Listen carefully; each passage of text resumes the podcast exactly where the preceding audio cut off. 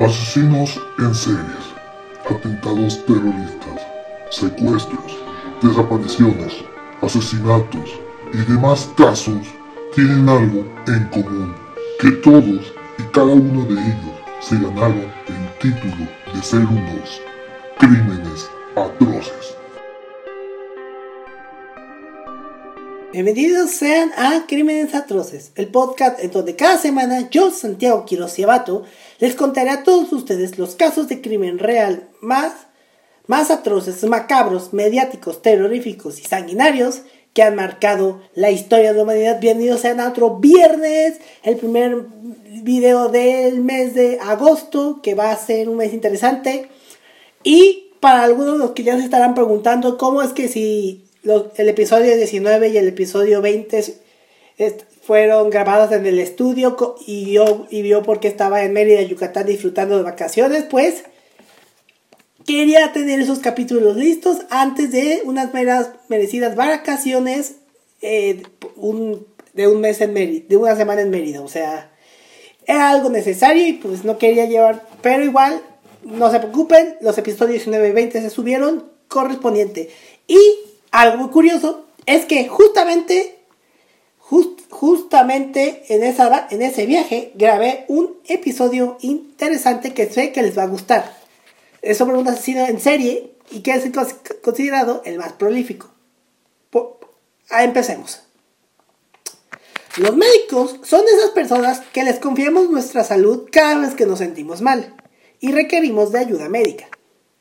Sin embargo, existen algunos médicos que se aprovechan de que uno esté vulnerable para poder cometer todo tipo de actos atroces.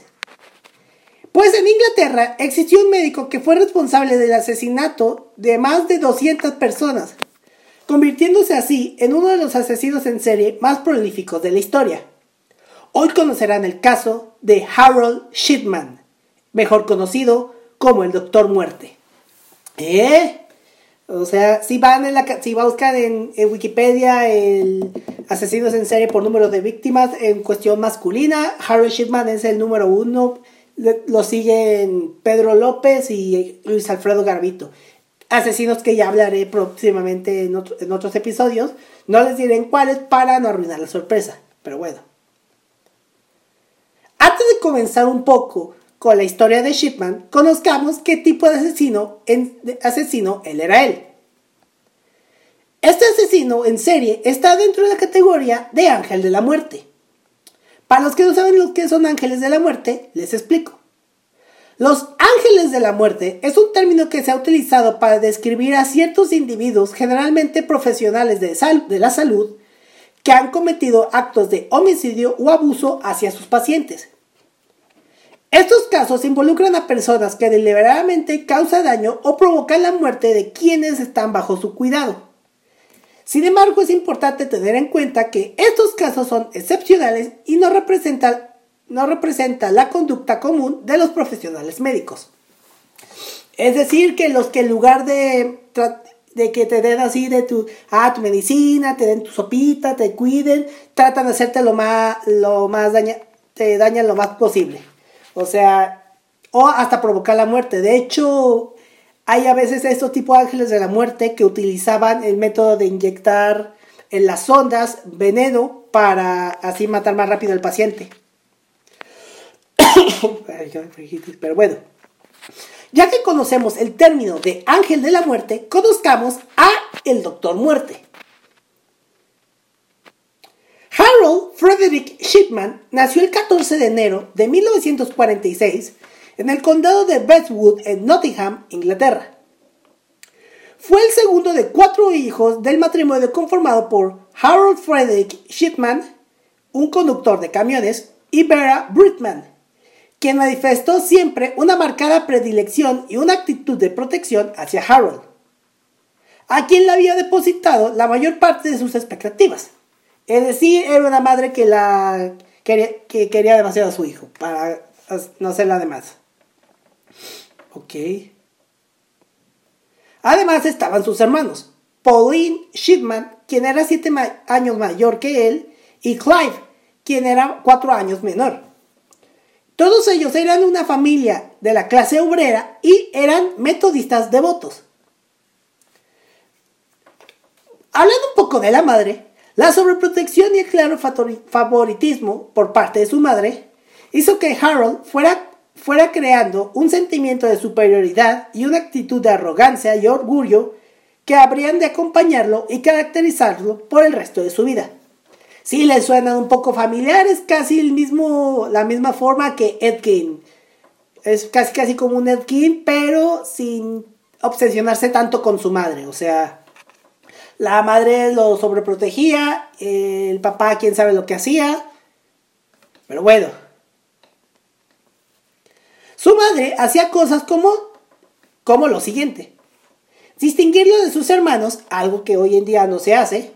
O peor aún, solía decir con quién debía jugar y con quién no, proyectando de esa forma su actitud de sobreprotección en el control de las relaciones de su hijo. Esto contribuyó fuertemente a que Harold fuera, un chico solitario y distante. Curiosamente, cuando Harold cumplió 19 años, pudo conseguir por primera vez una novia, después de la muerte de su madre. Algo como Ed pero distinto pero británico.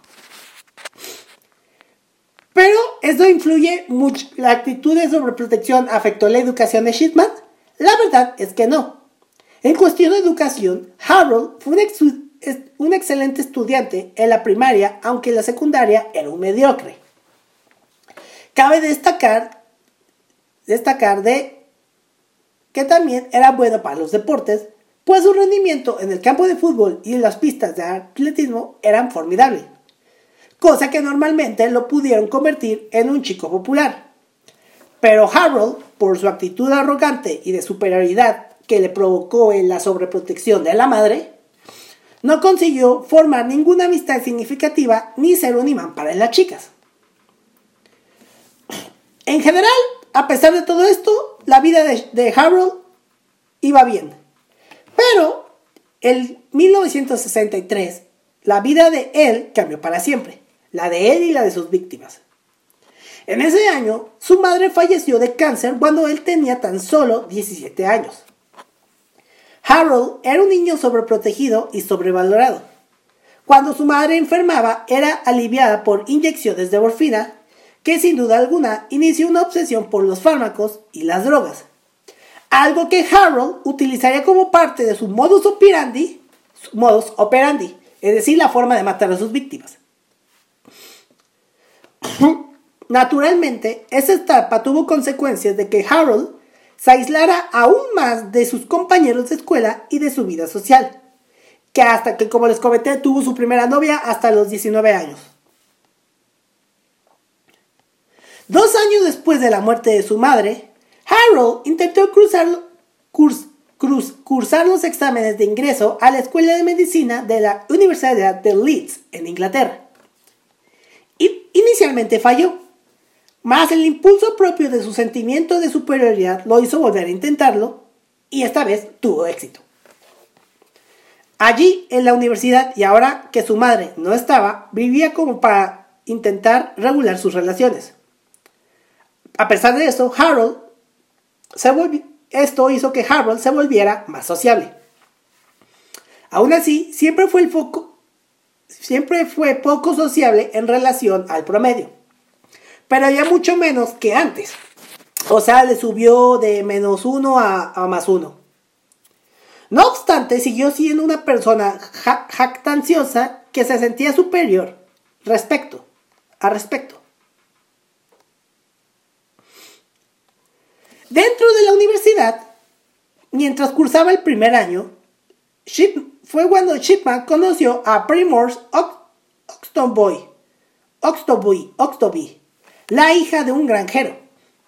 Ella tenía 16 años cuando él la conoció a sus 19, que fue su primera novia. Después, cuando ella tenía 17 y 5 meses de embarazo, ambos se casaron. Algo debió haber pasado en el intermedio, ya saben lo que es. Pese al anterior, hay quien, quien muchos recuerdan como un estudiante, citándolos, era un estudiante fascinado por las drogas y los fármacos, por esta obsesión de la mamá.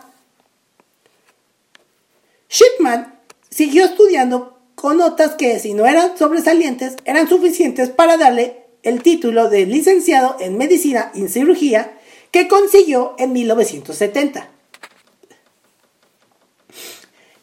Pero él decidió hacer algo diferente.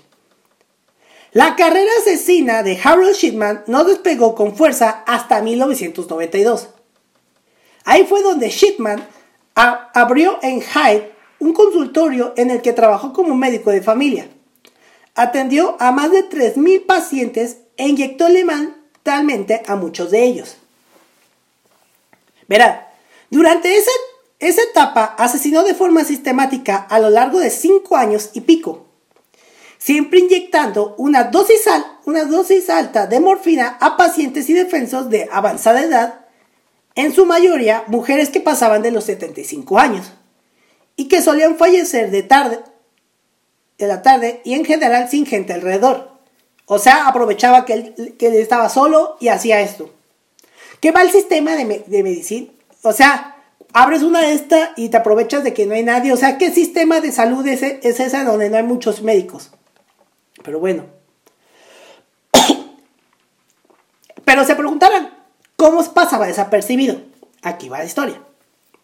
Para pasar desapercibido, Shipman elaboraba, elaboraba un acta de función en la que afirmaba que el paciente había muerto por causas naturales, entre comillas, porque eran señoras ya de 75 años.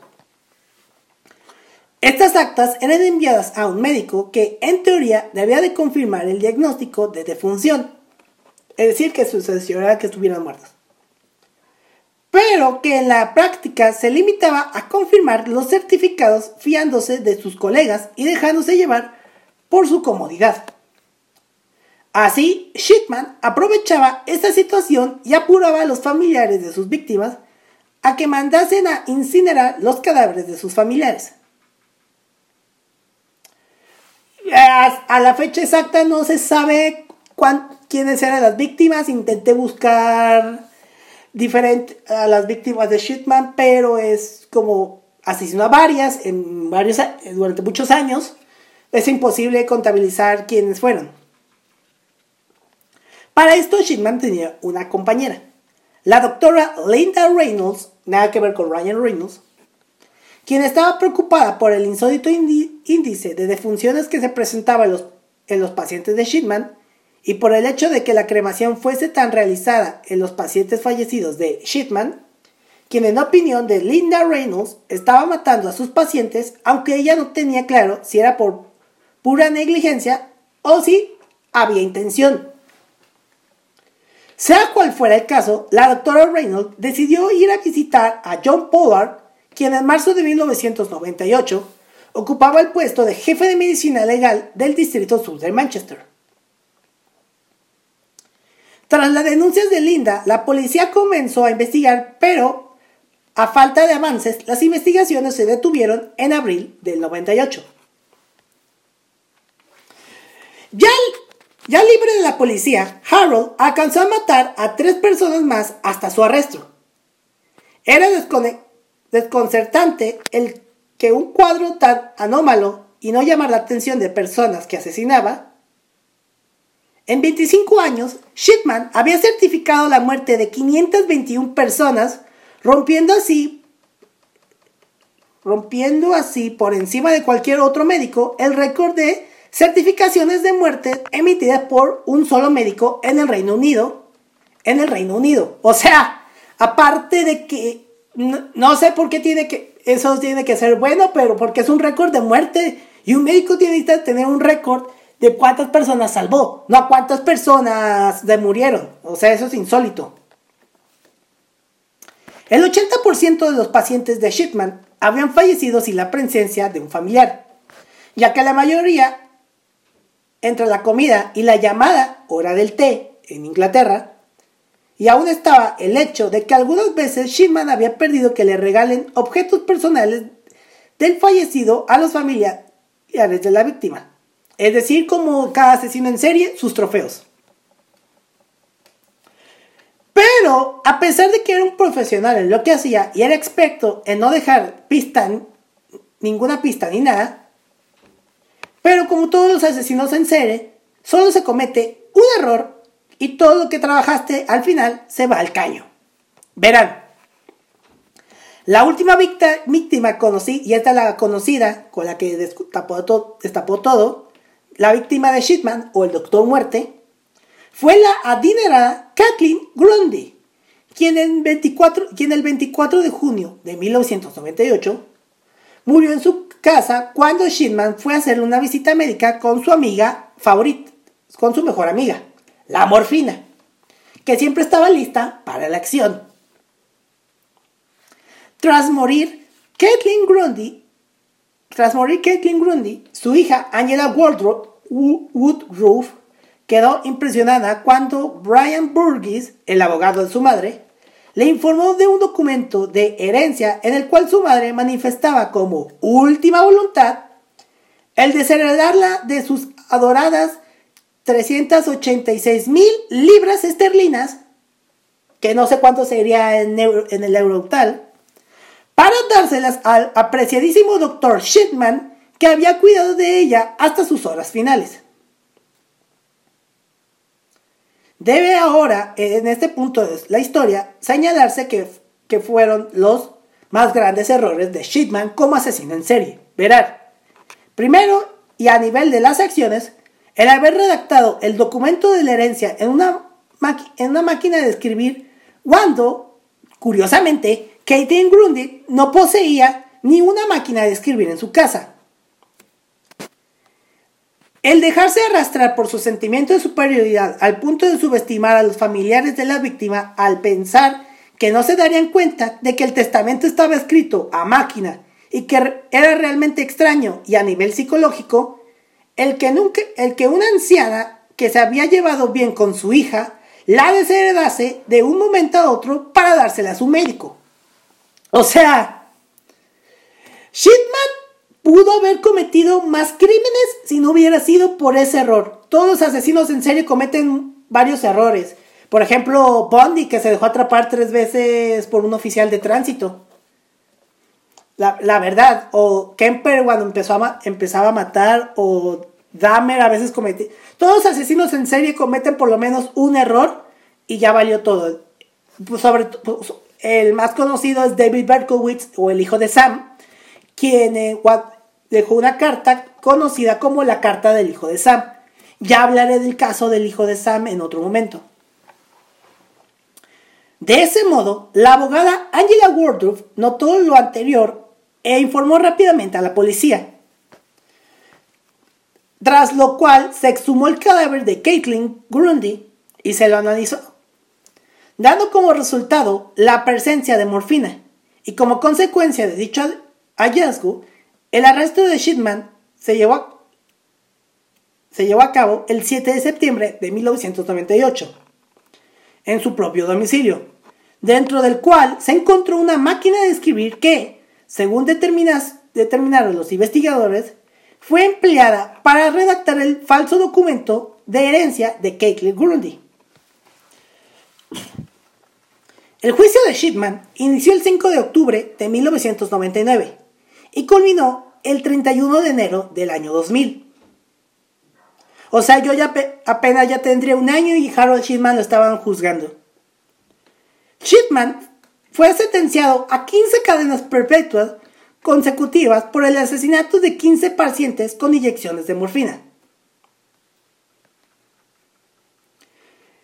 Según lo que le dijo Shipman,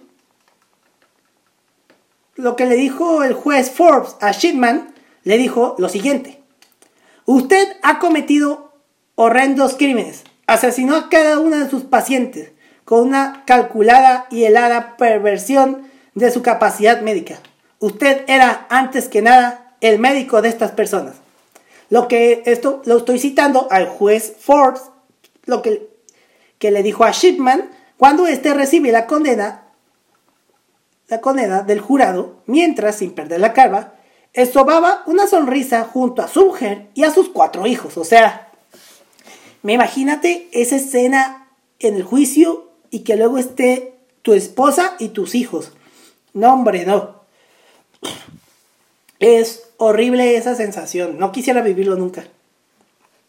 Tiempo después, las investigas, pero aquí no acaba la historia. Tiempo después, las investigaciones revelaron que Shipman había matado unas 171 mujeres y unos 44 hombres. todas personas de entre 41 y 93 años. Peor aún, investigaciones posteriores revelaron que había matado a unas 300 o más personas. De ser confirmadas, se convertiría en uno de los asesinos más prolíficos, asesinos en serie más prolíficos de la historia. Según lo que dice John Douglas, criminólogo y perfilador famoso del FBI, quienes han visto a Mindhunter, que saben quién es, afirmó una vez que los asesinos seriales están obsesionados con el control y la manipulación, y que cuando están custodiados y controlados en la cárcel, el suicidio representa su acto final de control. ¿Esto por qué lo dijo Douglas? Porque Harold Shipman, el Doctor Muerte, a sus 75 años, y a no tener otra vida, vida sobre cuya continuidad pudiese decidir, a excepción de la suya, acabó por usar sus sábanas para colgarse de los barrotes de su prisión el día 13 de enero del 2004. O sea, aplicó un Jeffrey Epstein.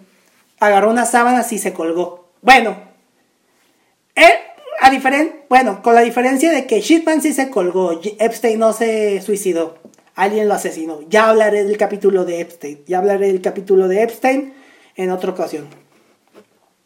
Cuando apenas murió, su viuda recibió 100 mil 100 libras esterlinas, que son unos 150 mil 50 euros, y una pensión vitalicia de 10 mil libras esterlinas anuales. Si Shipman hubiera muerto pasado los 60 años, su esposa solo habría recibido 5.000 libras esterlinas anuales, por lo que se ha pensado que este hecho pudo ser parte fundamental de la motivación que tuvo para suicidarse. Es decir, o sea, él ya decía, ya, fuck it, ya, ya no tengo a quién matar, a quién puedo matar, me mato a mí mismo y le dejo dinero a mi viuda y a mis hijos. Después de todo este caso que les conté, nos deja una enseñanza este caso. Confía ciegamente en tu doctor. ¿Te sientes seguro cuando vas a una cita médica? Todas esas preguntas son para ver si le, si le, tenemos confianza y saber si no son un ángel de la muerte. Que que en lugar de ayudar a sentirse mejor, buscan hacerte daño. A sentirte mejor, buscan hacerte daño. No por eso debemos de dejar de asistir al médico, pero sí debemos estar atentos de qué intenciones tiene esa persona. Y bueno, y este fue el caso de Harold Shipman, conocido infamemente, como el Doctor Muerte. Espero que les haya gustado mucho este caso. La verdad, sí, a mí me sorprendió este caso, la verdad. Digo, yo ya había escuchado de este asesino gracias a un video de un, de un top 10 de asesinos en serie más, más, más atroz, más horribles, que él está en posición número 2. Pero bueno, lo que hace un ser humano nomás por, por obtener ganancias, que en lugar de ayudar nomás termina matando, termina perjudicándote. Bueno. Y espero que les haya gustado. Con esto comenzamos el mes de agosto, que va a ser un mes muy integrante y con muchos casos interesantes que seguramente les van a escuchar, de gustar. Y si quieren saber un poco más de saber cómo era Harold Shitman, en cómo era el hospital, qué pasó con todo, Recuerden seguirme en las redes sociales, tanto en X, iba a decir Twitter, pero ahora se llama X, como, como arroba crímenes, crímenes atroces, y en Instagram como arroba crímenes atroces podcast, donde ahí estoy subiendo todas las fotos de, que, de todos los casos que, que he contado en lo que va del podcast. Y si quieren conocer un poco y saber cómo me fue en mis vacaciones, pues no dejen seguirme en mis redes sociales. Estoy en X como arroba santqs99 o no confundan, ya saben que ahora Twitter se llama X, por eso estoy diciendo X. Y en Instagram me pueden seguir como arroba santiqs99. Bueno, con esto me despido, nos vemos y nos escuchamos el próximo viernes. Hasta la próxima. Muchas gracias. Asesinos en series, atentados terroristas, secuestros, desapariciones, asesinatos y demás casos tienen algo en común, que todos y cada uno de ellos se ganaron el título de ser unos crímenes atroces.